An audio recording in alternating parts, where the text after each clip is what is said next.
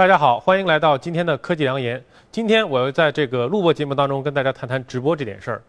进入二零一六年，整个直播市场带来了前所未有的火热。据统计，一六年三月份开始，每三个小时就有一款新的直播软件上线。时至今日，我们可以看到市面上的直播 APP 已经超过了千余。那这让我想到呢，大概在六七年前，我们的团购大战，当时被称为千团大战。即从二零一零年八月份开始，第一款团购软件上线。到二零一一年，在这么短的时间内，有超过五千家团购网站活跃在神州大地上。那同样的，我们今天在整个直播市场也看到了类似的情况。今天如果说要我为直播下一个判断，我不能说直播会像团购网站那样从五千家死到现在只剩三家。首先从市场容量来看，很多机构预测啊，在未来的三四年当中，整个直播市场在中国将跨过千亿的门槛，到达一个万亿的级别。直播已经变成了在微信之后大家普遍认为的下一个流量入口，而这个流量入口究竟能带来多少的利润，究竟能带来多大的市场呢？其实现在还是一个巨大的问号。由于资本的这个大干快上，我们发现很多直播平台会出现充五十送五十、充一百送一百的情况，即往往我们看到的账面的收入和他们的实际收入是不相符的。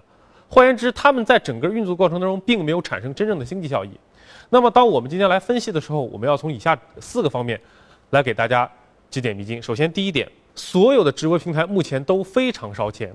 而且他们极其依赖资本的供血，这跟当年的千团大战非常的相似。即如果今天这些平台的背后，他们的资本停止供血了，那他们将无力继续生存。那就牵扯到第二点，模式上极端依赖供给端。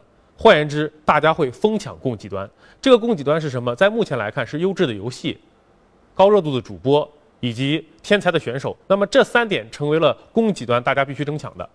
那么现在的问题是，当我们平台越来越多的时候，而这种能年入千万、有这样号召的主播越来越少的时候，势必带来哄抬物价，大家带来大家一轮的疯抢。那在这种情况下，究竟这个模式能持续多久？第三点，即用户缺乏自增长力，缺乏自己造血的能力。很多我们的直播平台，它的导流模式还是遵循移动端的、遵循 PC 端的导流模式，通过炒话题乃至炒绯闻乃至。无下限的炒作来进行吸引，而这样一种吸引能在短时间内带来一定的流量，却不能带来长尾的持续的粉丝的牢固。所以，对于直播平台来说，如何通过一个强互动能稳固它的粉丝群体，能够稳固它流量群体，将成为他们的一大门槛。最后一点，也是我前面一直在强调的，即商业模式不稳定，资金流变现不确定。这个不稳定和不确定将成为整个直播产业未来到底是成为一种新兴的娱乐模式，还是说像千团大战一样，最后成为整个业务条件的一个小小分支？说到到这里啊，必须跟大家回述一下我们整个直播的一个概念，即为什么传统电视往往使用的录播多，而现在新兴使用的直播多，就在于直播成本低，但是呢，它的制作粗糙。